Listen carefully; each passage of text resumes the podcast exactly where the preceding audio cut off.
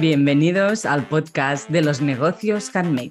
Si quieres crear un proyecto rentable, sostenible en el tiempo y con tu energía, este es tu podcast. Soy Emma Gober.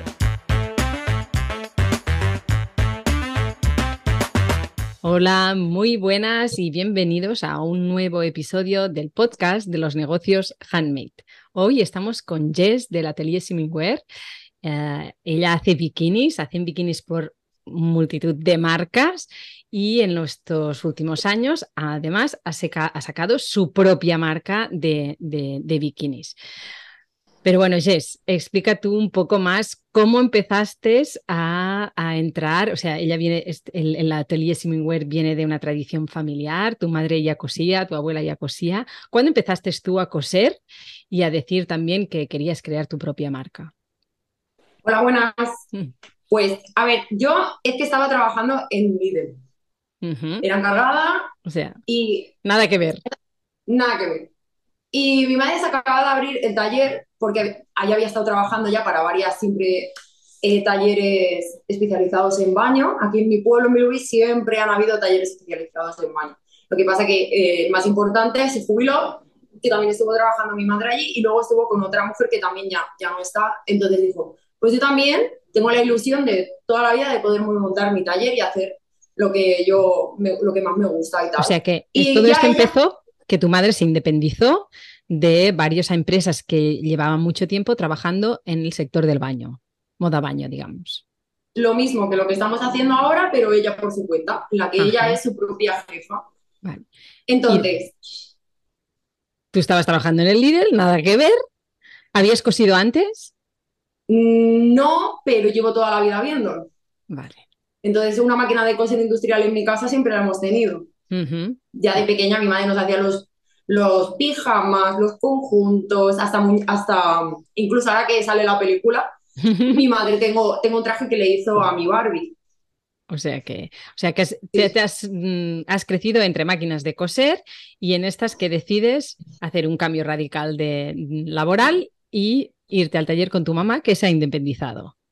Sí, bueno, a mí el cambio laboral me costó mucho tomar la decisión. O sea, era cada día mi madre, déjalo, déjalo, no hay, no hay, no hay chicas de tu edad que sepan coser, esto se va, a mí me encanta, tienes que seguir tú. Y claro, después de tantos años en el en decir, vale, lo dejo todo y me voy ahí, pues es como un gran paso. Claro. Pero a veces lo necesitas. Lo, el primer año fue frustrante. Es, es frustración porque son muchísimas máquinas encima hemos empezado por lo más difícil, que es la licra. Sí, la licra, y lo sé, lo sé por experiencia. a lo fuerte, venga de cabezas a las piscinas, ya veremos cómo sale. Y sinceramente, hasta hace un año o así no he empezado a disfrutarlo. Hace tres años y medio que estoy con ella y hasta hace un año disfrutar eso de cuando estás concentrado que pierdes la noción del tiempo. bueno, digamos que ya has adquirido las habilidades y has automatizado todo, todos los procesos como para dejar fluir y, ir cosiendo sin tener que pensar tanto. Es que cada máquina es un mundo y necesitas muchas. Eh.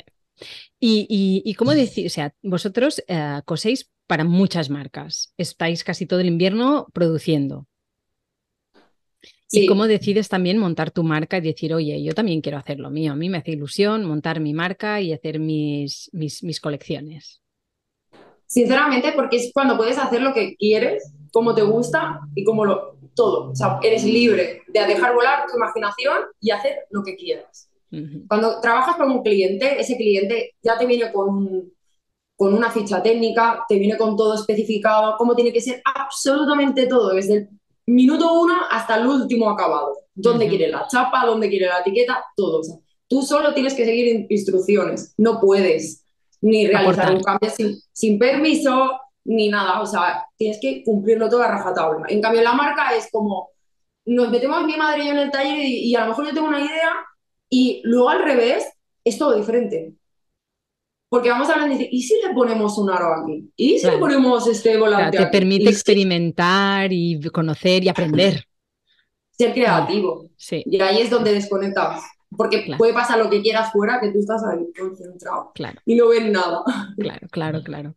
Ah, pero claro, supongo que las dos actividades se compensan mucho una a, una a la otra. El hecho de poder coser para mucha gente te aporta mucho conocimiento y ver también mm, por dónde van los tiros y todas las tendencias.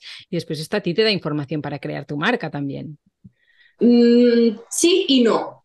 Sí y no, porque después de haber trabajado para tantas marcas, eh, no es lo mismo, a lo mejor, mi tipo de cliente en mi marca que el tipo de cliente de, mi cliente.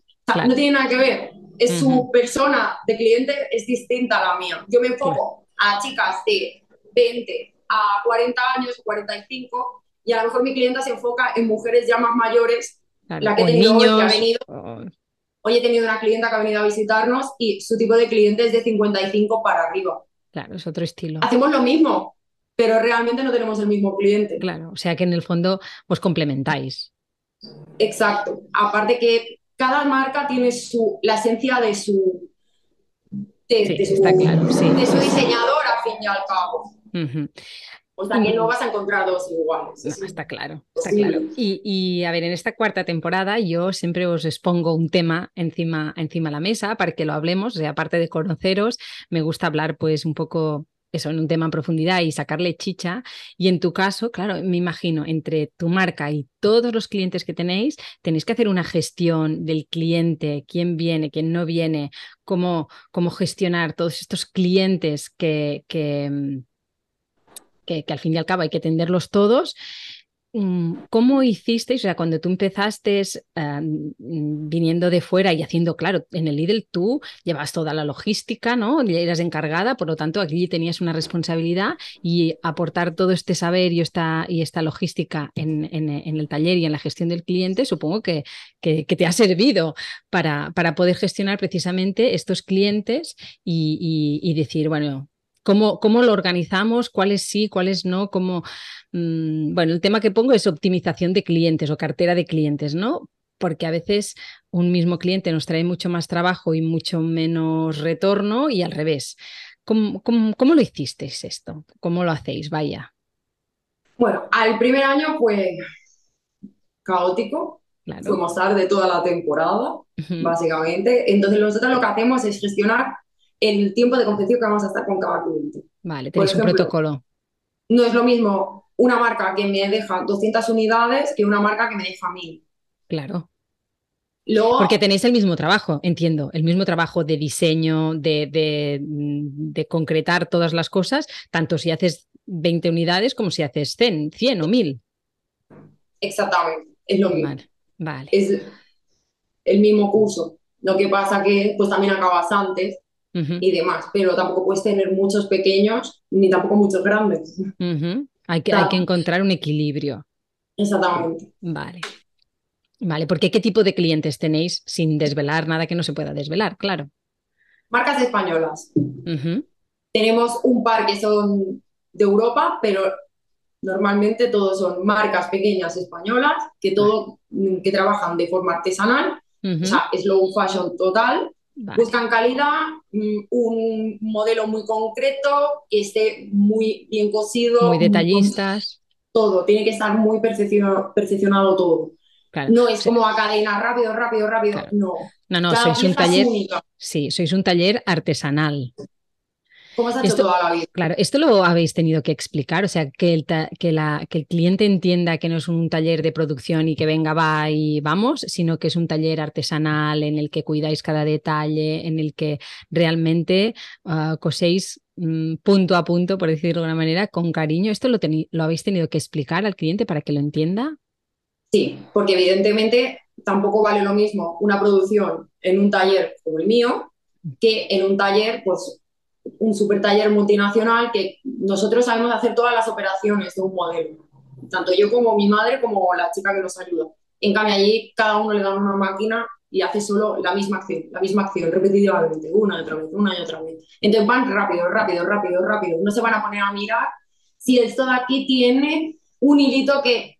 No, rápido. Y que como quede, como quede. Luego vienen que hay clientes que han buscado eso desde un principio para ahorrar, para que no sea tan en alto, y luego se han encontrado que toda la colección ha tenido que ir a la basura porque han cortado más de un lateral que del otro verlo y se les ha quedado de lado. O sea que una de las premisas también para, para escoger quién es este cliente que, os encaja es que aprecie ah, vuestros procesos y vuestra artesanía. Bueno, lo decimos desde el principio. En cuanto piden información, ya es lo primero que se les dice. Nosotros no somos una multinacional, somos una empresa pequeña, artesanal, que nos miramos todo hasta el mínimo detalle, por lo que mi precio no va a ser el mismo que el otro taller que te lo pueda hacer más rápido. Ya depende también los valores de cada cliente. Entonces ya si de buen principio ya no, ya no pierdes el tiempo. Porque, o si pierdes tiempo que yo no te estoy cosiendo. Entonces ya cuando me piden información vía email es lo primero que les digo. Si me llaman por teléfono, lo primero que les digo. Entonces si ya no te encaja, no pegamos. Claro, esto lo hiciste ya. Claro, esto ya lo hiciste desde el principio, o esto te diste o te diste cuenta tú, ah, bueno, viendo que, la, que, que, que, no entendían exactamente cómo trabajabais o qué hacíais.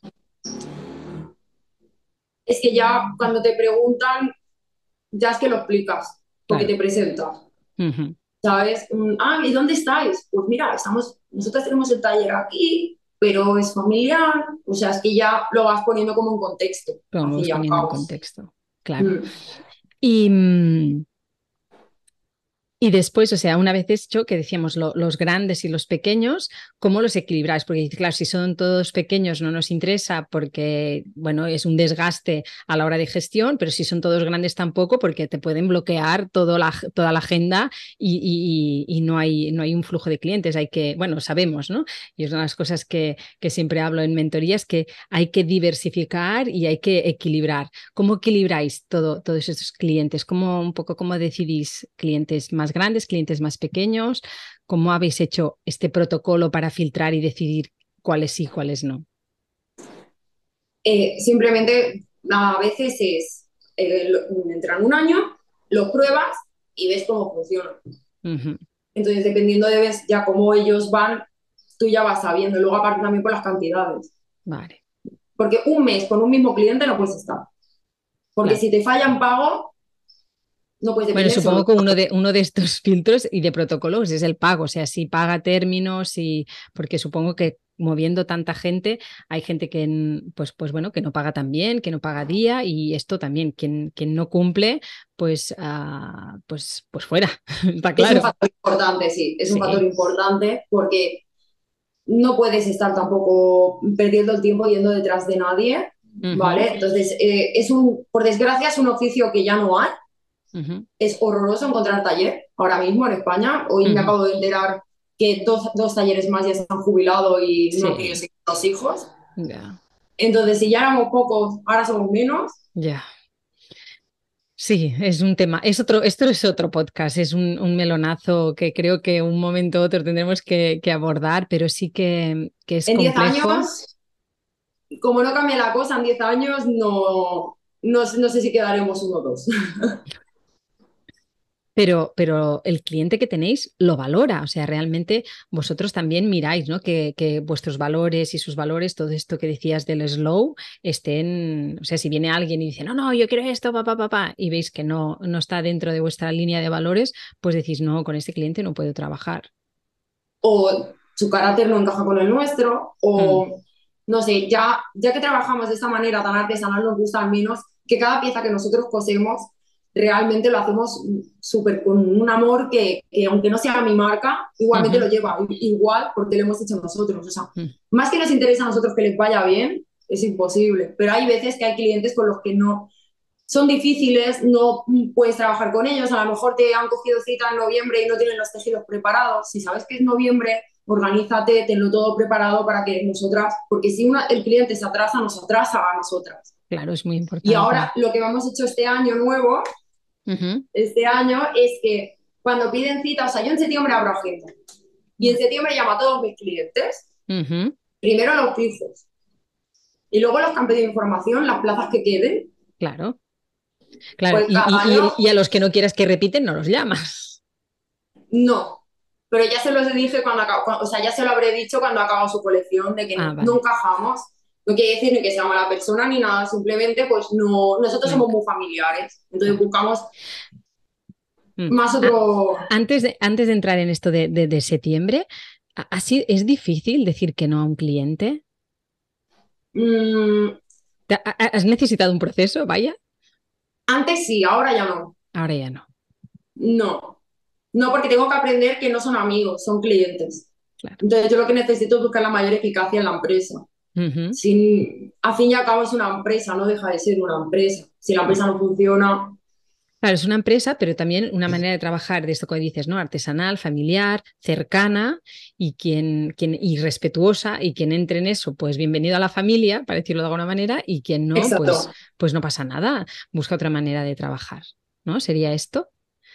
Sí. Pues eso que decías, en septiembre los llamas a todos y les dices, abro agenda y aquí es cuando tú haces tu planificación. Sí, es más, y este año hemos hecho un cambio. Y es que el año pasado nos ha pasado o sea, cada año que nos va pasando cosas, vamos valorándolo y diciendo, vale, ¿cómo lo podemos solucionar? Entonces, de todo lo que cabe, cada año es mejor. Claro. ¿Sabes? Pero no, nos pasó esto, que un cliente pues tenía previsto que iba a hacer 400 unidades y acabó con 1000. ¿Y qué dices? Acabó con 1000. Buah. Ya me atrasó un mes. Claro. El cliente de atrás, eso le da igual. Le da igual. Eh, Exactamente. Entonces, nueva normativa de este año es cuando guardas plaza, quiero modelos y cantidades. Yo lo estaba hablando con una clienta que viene del taller de Elche que cierra. Ay. Y esa no, sí, que nuestra patronista ya directamente le ha dicho, vete con Jessica, vete con Jessica y en Carmi. Y ha venido y se queda una pasada de chica súper organizada, o sea, te hubiera encantado. Sí, sí, muy... Claro, o sea, ¿cómo tiene que ser organizado? Sí, claro, si tú estás organizado, me pasas tu trabajo, yo luego puedo estar organizada y darte el tuyo cuando toca. Mm. No, no, está claro que, los clientes, bueno, esto es todo, eh, es importante optimizar estos clientes, realmente saber con quién puedes trabajar, con quién no puedes trabajar, quién entiende tu manera, quién la respeta, quién confía, porque a veces te encuentras con clientes que dices, no, pero es que la relación no, no es fluida y hay como una, no sabes por dónde percibirlo, pero hay como una cosa de desconfianza y dices, no, por aquí así no trabajamos. Nosotros lo hacemos muy bien con el corazón, nos podemos equivocar, pero sí que es verdad que que, las cosas tienen que ser fluidas o, honestas y transparentes. Sí, porque es que todos estos errores de los demás a mí me puede dejar la temporada mal ya. Y ir con estrés, ansiedad, todo toda la temporada. Porque no puedes, para hacer ayudar a uno, perjudicar a los demás. Por lo que este año hemos dicho, cuando pillan plaza, cuando cogen plaza, necesito qué tipo de modelo para saber cuánto voy a tardar yo en hacerlo. Claro y unidades, porque no puedo, o sea, no puedo tener una bola de cristal en el decir, vale, pues esta colección voy a tardar pues un mes. Pues no, porque a lo mejor me ha puesto 40 unidades, como a lo mejor me ha puesto 400. Claro. Entonces, este año hemos dicho, a partir de ahora, antes, cuando guardan plaza, necesito saber cuántas unidades y qué tipo de confección. Porque si es, por ejemplo, unos bañadores reversibles muy trabajosos con muchas florituras, voy a tardar muchísimo más tiempo en hacer uno sencillo de cortina o algo así. Tardas menos, es diferente que algo más laborioso. Y hablando con esta clienta me ha dicho, ah, pues la de Eche siempre lo ha hecho. Digo, ay, pues mira, ya me siento mejor, ya no... Porque, te lo he comentado a algún cliente y ha sido como en plan, no, ¿y yo cómo lo voy a saber? Yo no lo sé, ¿sabes? Y, y ahora luego me, me, me dice esta clienta que que esta señora que llevaba pues 40 años cosiendo bañadores le ha dicho, no, no, es que yo les pido las cantidades. O sea, voy viendo que... Bueno, es que es evidente, no es lo mismo. Voy, voy viendo que voy, ya voy más... Claro, pero cada año has ido mejorando protocolos, ¿no? Cada año revisáis y aplicáis el método de mejora continua, de decir, vale, este año esto, esto, esto, estas cosas a la hora de, de el cliente como mínimo tantas unidades, tantas otras y tanto a la hora de comunicar como de hacer, ah, estos protocolos se van mejorando cada año. Sí, ahora el, el, 15 de agosto cogemos de vacaciones y es como si empezáramos una temporada nueva el 1 de septiembre. Bueno, cierras temporada y abres temporada, como casi todos los negocios, ¿eh? cerramos temporada. normalmente, normalmente lo que era el mundo baño antaño se acababa en junio. No, pero. Pero ¿qué nos encontramos ahora? Que no hay talleres. Al no haber talleres, siempre viene alguna a última hora, ay, ay, ay, ay, ay. Y ahora también nos ha mucho por, nos, nos llaman mucho para hacer ropa de padre. En licra, las máquinas están habilitadas a licra, entonces lo podemos hacer bien. Pero mira, ahora se ve que los veranos podemos hacer ropa de padre. Aquí servimos pato.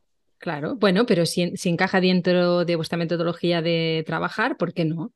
Y también ampliáis y diversificáis un poco el cliente.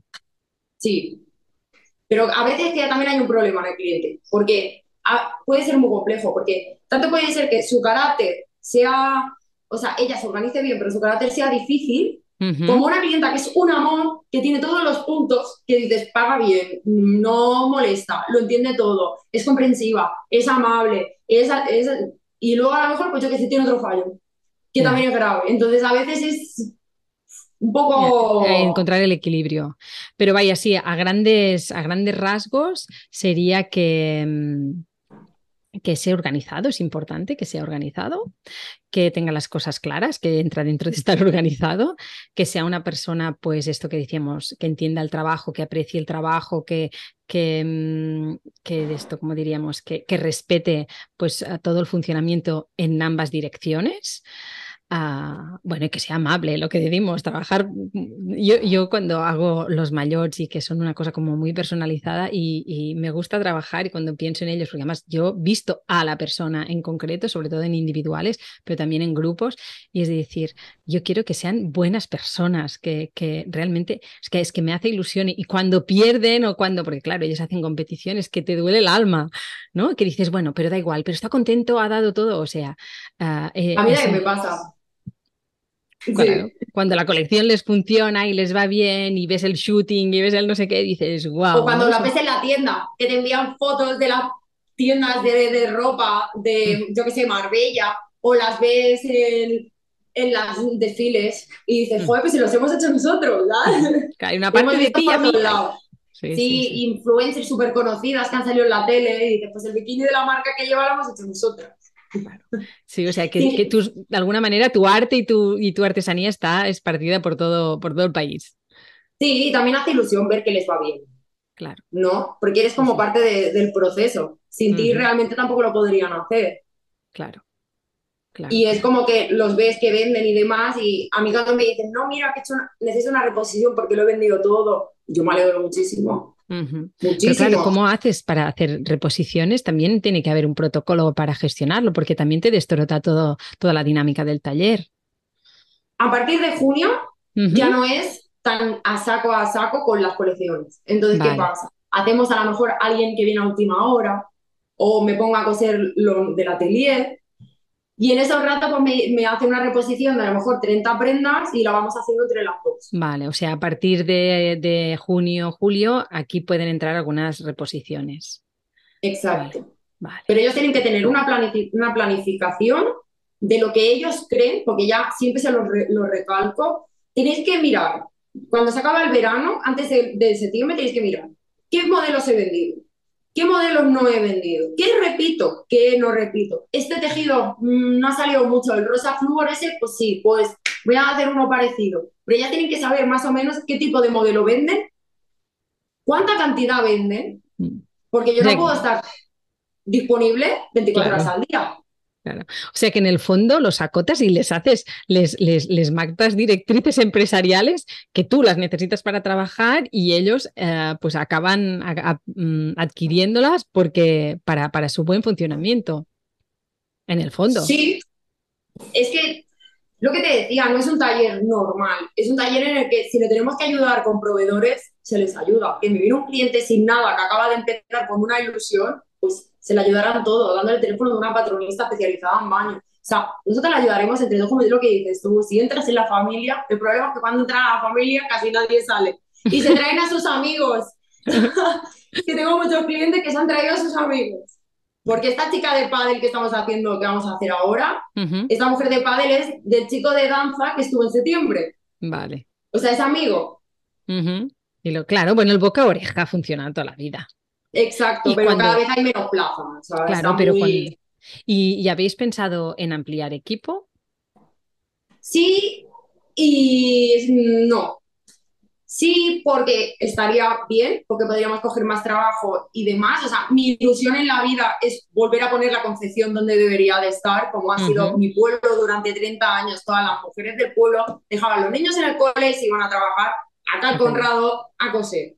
Y era como que, mm, ay, tengo niños, ¿qué hago? ¿Dónde me voy a ir a trabajar sin salir del pueblo? todas iban allí. Habían por lo menos 40 mujeres que trabajaban ahí. ¿Qué pasó? Se jubiló, la otra tampoco, ya no ya nadie. O sea, ahora mismo o trabajas en dos supers que hay o te coges el coche y te tienes que ir fuera. Entonces, primero eso. Segundo, volver a poner la Convención Española donde ha estado hasta los años 90 y que se está perdiendo totalmente porque sí, lo siento, no es lo mismo. Un bikini o sea que de alguna manera tienes, tienes, el virus de, de, la, de la costura y de la confección que te ha entrado directamente, bueno, te lo han activado, yo creo que ya lo tenías y se te ha activado y, y, y, lo, lo, llevas que, que te hierve por dentro. A ver, es un oficio de toda la vida, muy bonito y que es una pena que, que se pierda, mm. básicamente, es una pena. Y en 10 años, lo que te decía, tenemos un problema muy grande. O ponemos las pilas, o en 10 años, si quedo yo por alguien, será todo un milagro. O sea, de tener mogollón, porque en mi pueblo habían dos, tres, estamos, estamos nosotras. Sí, sí, sí, es complejo. Pero, pero claro, todo también está en, estos clientes. O sea, si hay demanda, llegará un momento que, es esto. Hay un hueco, por lo tanto, o crecéis o, crecen más talleres, pero es verdad que la, ah, de la misma manera que, que, cuando tú buscas tu cliente, buscas un buen cliente, como decíamos, con todos estos valores, como clientes, también se busca ah, pues un buen taller que responda y, no siempre es fácil esto porque es complejo, es complejo porque es muy laborioso realmente. Y que ya te digo, no hay, no hay gente que sepa coser o que le interese o le guste. y, volviendo al cliente, que es el tema que tenemos aquí, aunque después siempre nos vamos por las ramas en cada capítulo, el cliente se da cuenta, o sea, aprecia realmente el que esté bien cosido o, bueno, ya dices, ¿no? Cuando van a un sitio y después vuelven, pero el, que, el que está realmente se da cuenta mm, de que las tensiones de los hilos están bien, de que las gomas están, son de calidad y no se rompen y aguantan los, los, bueno, el calor y el cloro y el baño y la sal. El tipo de cliente que tengo yo, esos mm. ya son sus valores. Vale como de su marca. Él busca ya una pieza, o sea, no es un bikini que vaya a vender a 20 euros. No, claro que no. Es un bikini que va a vender a 150. Es otro rollo. O sea, ya el tipo de cliente que no lo valora ya no encaja conmigo. O sea, ya es que no. A la que le digo ya mis precios o le hablo de, mi, de, de depende de qué cosas, o sea, es tipo de cliente diferente. Mi cliente se va a mirar hasta si la hebilla está bien puesta, bien mirado. Lo de la goma, si eso, se dan cuenta si está muy rizado o muy plano. Se ven, ellos se fijan más rollo estético. O sea, no rollo confección, no, porque no lo ven. Claro. No lo ven. Ellos creen que todo es posible y a veces hay que darles un toque de realidad de, eh, de lo que tú estás soñando no se puede hacer. Por algún lado tengo que meter yo la costura. Sí, sí, a mí también. Pero yo quiero un maillot sin espalda y digo, bueno, pero lo tienes que aguantar de aquí porque si no se le va a caer. sí, sí, a veces digo, a ver, a ver, a ver, no es que no es posible. Pero ya digo, es que mi tipo de cliente ya es así, de mirárselo todo, que sea bonito, se lo va a mirar todo, todo, hasta una etiqueta, si está un poco torcida, y te lo va a decir. O sea, si, y si hay una unidad mal, nosotros siempre lo decimos, o sea, nosotros queremos que estén contentos y que trabajemos a gusto a ambos. Entonces, si, por ejemplo, tengo una clienta que me equivoqué, le puse la brava y en vez de poner la talla L, pues yo le puse la L. Y cuando me dice, mira, Jessica, ¿qué ha pasado? Le digo, ay, pues tienes razón, déjamela, dame una etiqueta que yo te la cambio. Y, y el otro día se lo enviamos. Claro. no, es, es, lo mejor, o sea, Mm, es esto, somos artesanales, nos podemos equivocar, es importante asumir los errores, rectificarlos en tanto se pueda y, reconocer. Pero es que decides, ¿no? Esta relación, importante tener esta relación de tú a tú, de sinceridad, de transparencia, de, mm, de que un poco este, este, esta filosofía handmade, pues pues esté compartida, porque si no, realmente después entras en, relaciones como de enfrentamiento y, cuesta mucho más. Por lo tanto, todo ese cliente que, que, no está dentro de esto y que de alguna manera, entre comillas, eh, puede ser un cliente como tóxico, pues pues o que no aporta, porque a lo mejor pobre persona es muy buena persona, pero que no aporta, como decías, pues, pues fuera y con un poco de, mente fría. En, esto sale muchas veces en, mentorías y sale como tema en Instagram, ¿no? cuando creas un negocio, a veces tienes que tomar decisiones con mente fría y el tarato y la elección de clientes a veces tiene que ser con mente fría y con todo este protocolo que, que, tú vas haciendo año a año, de, cada año irlo revisando. a ver, mm, importante, primero el 50%, esto, lo otro, para no quedarnos colgados, para si esto, mm, porque esto, tú decías todo esto, pero vosotros tenéis un protocolo de que de decir, mira, esto funciona así, así, así, hay estas normas a la hora de, ir haciendo cada paso, porque si no... Mm. Normalmente siempre lo hemos dicho por cuando hablamos con ellos, pero este año hemos decidido que vamos a mandar una circular para que no tengamos problemas, con todas las cosas, los nuevos cambios y todo bien específico. Eh, por escrito es siempre mejor. Exacto, entonces se va a enviar por email a todos los clientes para que luego no haya duda. Sí, Porque este año van a haber cambios, cada año hay cambios. Cada año. O sea, nosotros el día 1 de septiembre nos sentamos y decimos, vale, ¿qué nos ha ido mal? ¿Qué nos ha pasado? Pues hemos ido tarde porque esta persona guardó plaza y no se preocupó de que le faltaba un tejido. Pues, ala, se ha pasado detrás del otro esta persona, entonces ya hablas con esa persona y le dices, vale, si te de esto necesito que seas organizado, que hagas esto, que hagas lo otro, que tengas sobre todo las cosas claras. Claro, avisar con antelación, porque puede pasar, ¿no? Siempre. No, cambien de idea. A lo mejor tú le estás diciendo, yo lo quiero así, yo lo quiero así. Oye, ¿y por qué no? Oye, ¿y por qué no? Oye, no. ¿Qué quieres? ¿Cómo lo quieres? ¿Cuándo lo quieres? Yo no puedo estar pendiente de todos y cada uno de ellos. Acabaría loca. Claro. Sí, sí, no, no, está clarísimo. Bueno, igual que cuando tú creas tu marca, o sea, realmente tanto si es el handmaker que viene a tu taller y lo externaliza, sean bikinis, sean faldas, sean lo que sean, como más claro tú seas, más eficiente va a ser, tanto si lo vas a confeccionar tú mismo como si lo llevas a confeccionar a, otro sitio. O sea que mm, la gente de todos los handmakers que en su día quieran externalizar, oye, importante como cliente para ir a un buen taller y que te acepten, pues tenerlo todo claro, porque sabes que a partir de aquí, pues los resultados también van a ser uh, en consecuencia a toda esta claridad que tú también presentas. Sobre todo es eso, que sean organizados, que, sea, que tengan las cosas claras, que sean, que se preocupen de, que no se pueden hacer cambios al momento, o sea, tienen que tenerlo todo preparado con sus fichas técnicas y sus patrones y sus cosas. Claro, sobre todo es esto, si, no, si tú lo estás haciendo y tú le das un giro, lo estás haciendo tú. Pero Claro, si tú lo llevas a hacer, a esa persona le tienes que marcar. Es cuando, cuando delegas o cuando creas equipo. No puedes estarle cambiando cada dos por tres porque tu equipo se va a volver loco. Pues vosotros formáis parte de este equipo y, como empresa tampoco dejáis que os vuelvan locos. Bueno, es que si no, no saldría, no saldría nada del taller, yo creo. Estaríamos todavía consiguiendo de enero o te organizas muy bien o no sale. Y en nuestro caso es gestión de clientes, gestión del taller.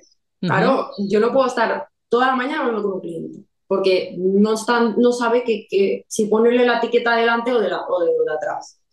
Yo no puedo perder la mañana. no, claro, no, no, no, es, no es tu trabajo. Exacto, no les dejamos que nos llamen hasta que no hemos salido del taller. Muy bien, claro, cerráis y estáis, pues, tenéis un horario. Exacto. Muy bien, muy bien. Y os coordináis también con otros talleres que hacen el corte, por ejemplo, ¿no? Como me decías, es toda una cadena que realmente que si va fluida y está bien coordinada, no tiene nada que ver en esto, ¿no? A ir a trompicones. Exacto. Pero es que todo lo que hagas en tu vida es organización. Sí, está claro. Bueno, es, básico que, que, a ver, que a veces la planificación muchas veces se puede destorotar, pero cuando tienes una buena estructura y una buena planificación, mm, puede pasar algo, porque en la vida pasan, pueden pasar muchas cosas, pero sí que lo puedes como decir, vale, ha pasado esto y puedes trasladarlo y puedes organizarlo porque ya sabes ese bloque, qué significa, cuánto tiempo, lo que necesitas ah, y, y por sucesos que pueden pasar, lo puedes ir trasladando de un sitio a otro, pero está claro que una buena previsión te facilita mucho todo el tema empresarial, de eficiencia y en la eficiencia está la rentabilidad. A partir de aquí, pues mm, la rentabilidad cambia mucho. Yo supongo que eh, a lo largo de los años, tanto la rentabilidad con general del taller como la rentabilidad a la hora de ir ah, creando estos, eh, o sea, de tratar con el cliente, también ha ido evolucionando y cambiando. Todo. Y que ya sabes, ahora ya sabes qué clientes son rentables y qué clientes no son rentables. No, el problema es que ahora ya, eh, antes eran como que todos eran nuevos y nosotras también estábamos como aprendiendo. Ahora ya es que normalmente nuestro cliente ya es año tras año tras año. Por ejemplo, ya el otro día hicimos los prototipos de la colección del año que viene porque está haciendo las fotos. Como le dijimos a los prototipos en verano, estaremos pendientes de ti, puedas hacer las fotos tranquilamente sin prisas luego en invierno. Y esta chica nos escucha. Ya este será la tercera colección que hace con nosotras. Entonces, ya la mayoría, no es como que cada año tengo clientes nuevos y tengo que educarlos. No, yo ya a lo mejor hecho a tres que no encajan con nosotras y ya voy buscando esa sintonía, porque es, a lo mejor tengo pues tres plazas y quieren entrar 40 mm, personas. sí, sí, no está, no hay. Esto es como un casting casi. Sí, esto es como te ya. Esto es como maestro de las costuras. qué bueno, qué bueno. Sí, sí. Entonces ya, ya buscamos a alguien que, que pueda traer lo que decías tú, nuestra familia. Vale. Porque con nosotras puedes hablar, si tienes algún problema o yo qué sé, mm, ellas pueden hablar con nosotras, explicar, nosotros lo entendemos perfectamente. Sí, sí. Que, y ahí para ir terminando, o sea, ¿qué consejos le, le, darías a alguien que, que, que, esté trabajando y necesite eh, elegir clientes? O sea, qué pautas, que ya has dicho ser organizados, pero si hay alguna más. Y al revés, o sea, si nos ponemos a la parte del cliente, que tenemos una marca y lo que queremos ir a un taller a externalizar, ¿no? O sea, de lo que sea. ¿Qué consejos les darías a los de un lado y a los del otro? A ver, empecemos.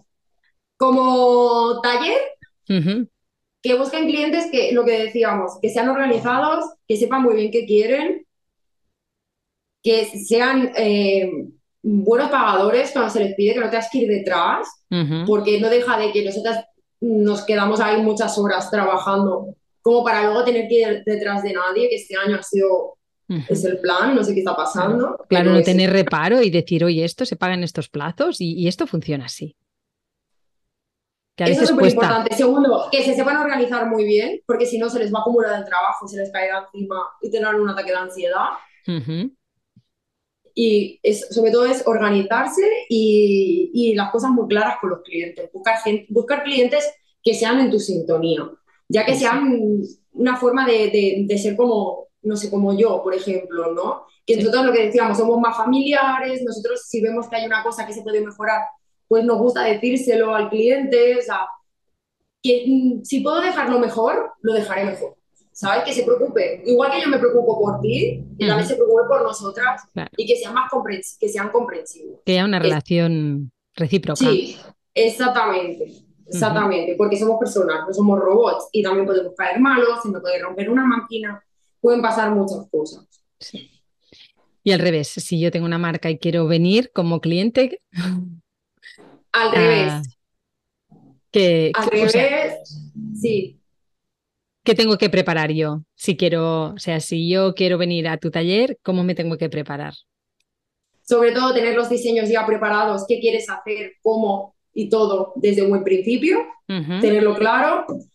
Eh, ir a una padronista que sea realmente buena en baño. No todos los padronistas siempre para todo, igual que no, todos los talleres poseen de todo. Cada taller está especializado en algo. Claro, o sea, que de alguna manera tengo que tener en cuenta que esto es una cadena, ¿no? De cortar, coser e incluso vender, ¿no? Si, depende si yo estoy en, lo hago, pero coordinar toda esta, toda esta cadena de profesionales que, que, entran, que entran en juego. Sí, y sobre todo que cojan un taller muy transparente. Mm.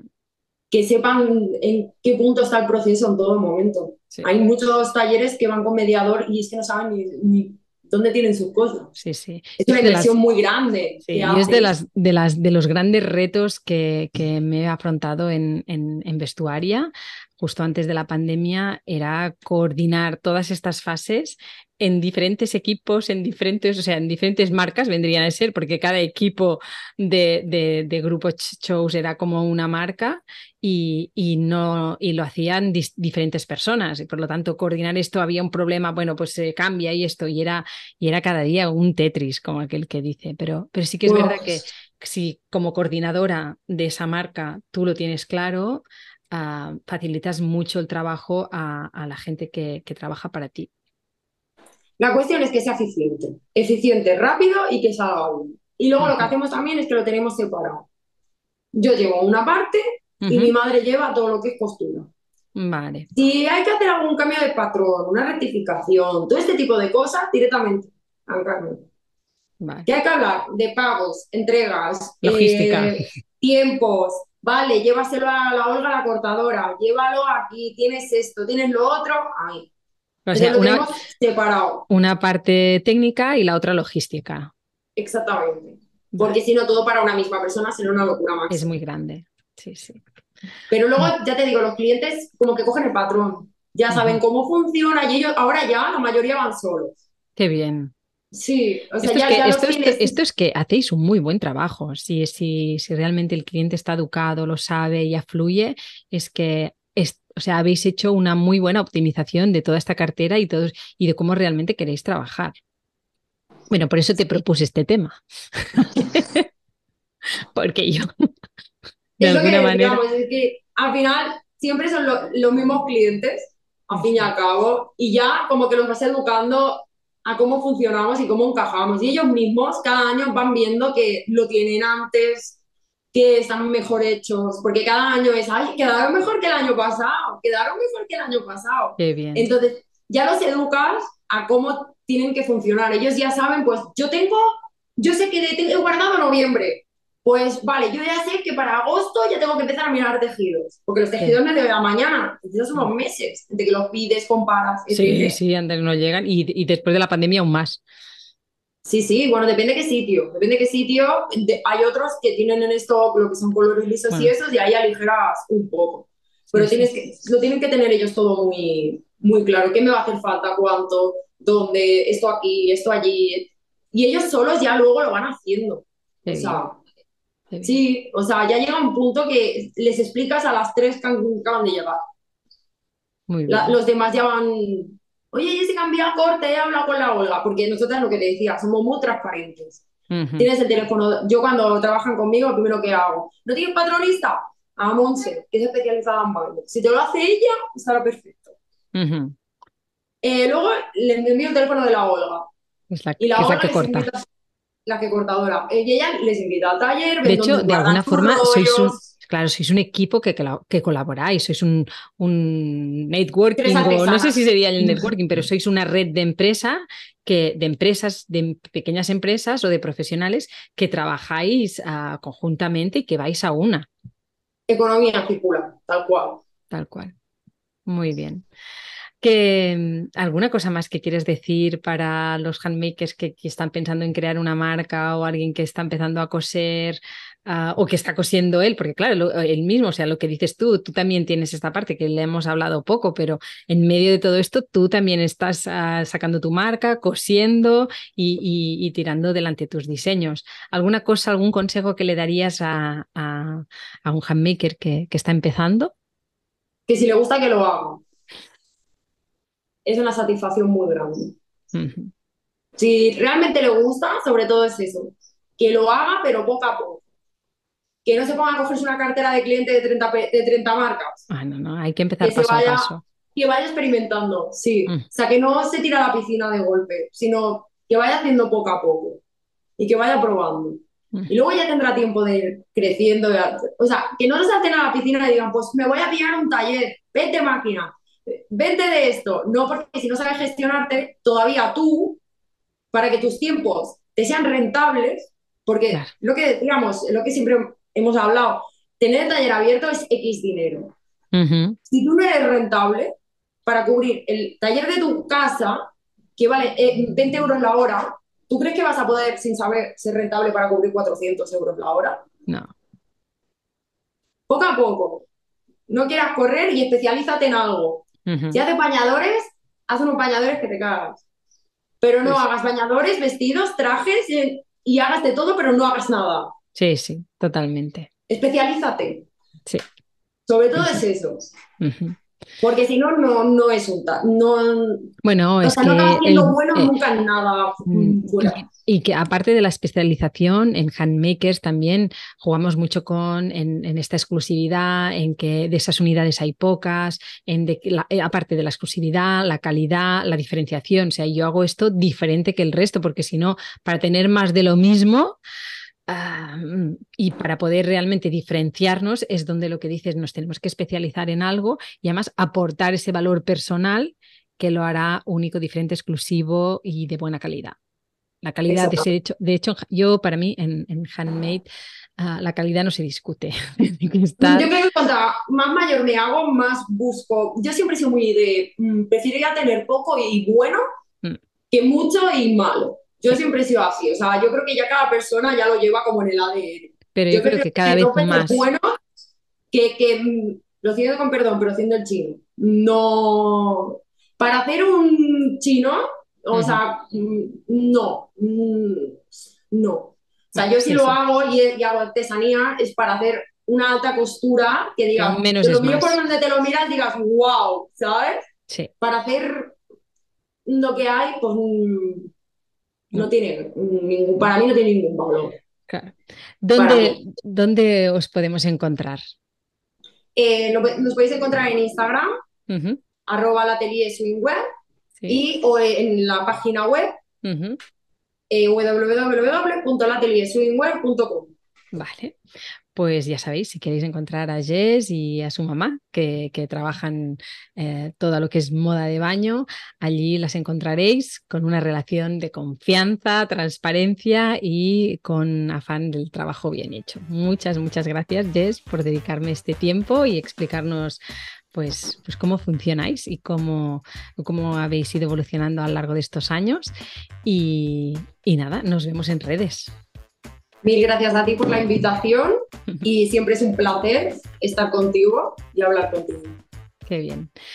Gracias a ti que has escuchado hasta aquí y ya sabes, a mí me puedes encontrar en Instagram en Emma Bover o en mi web emmabover.com y si te ha gustado nos vemos y nos escuchamos en el próximo episodio del podcast de los negocios handmade. Gracias, un beso.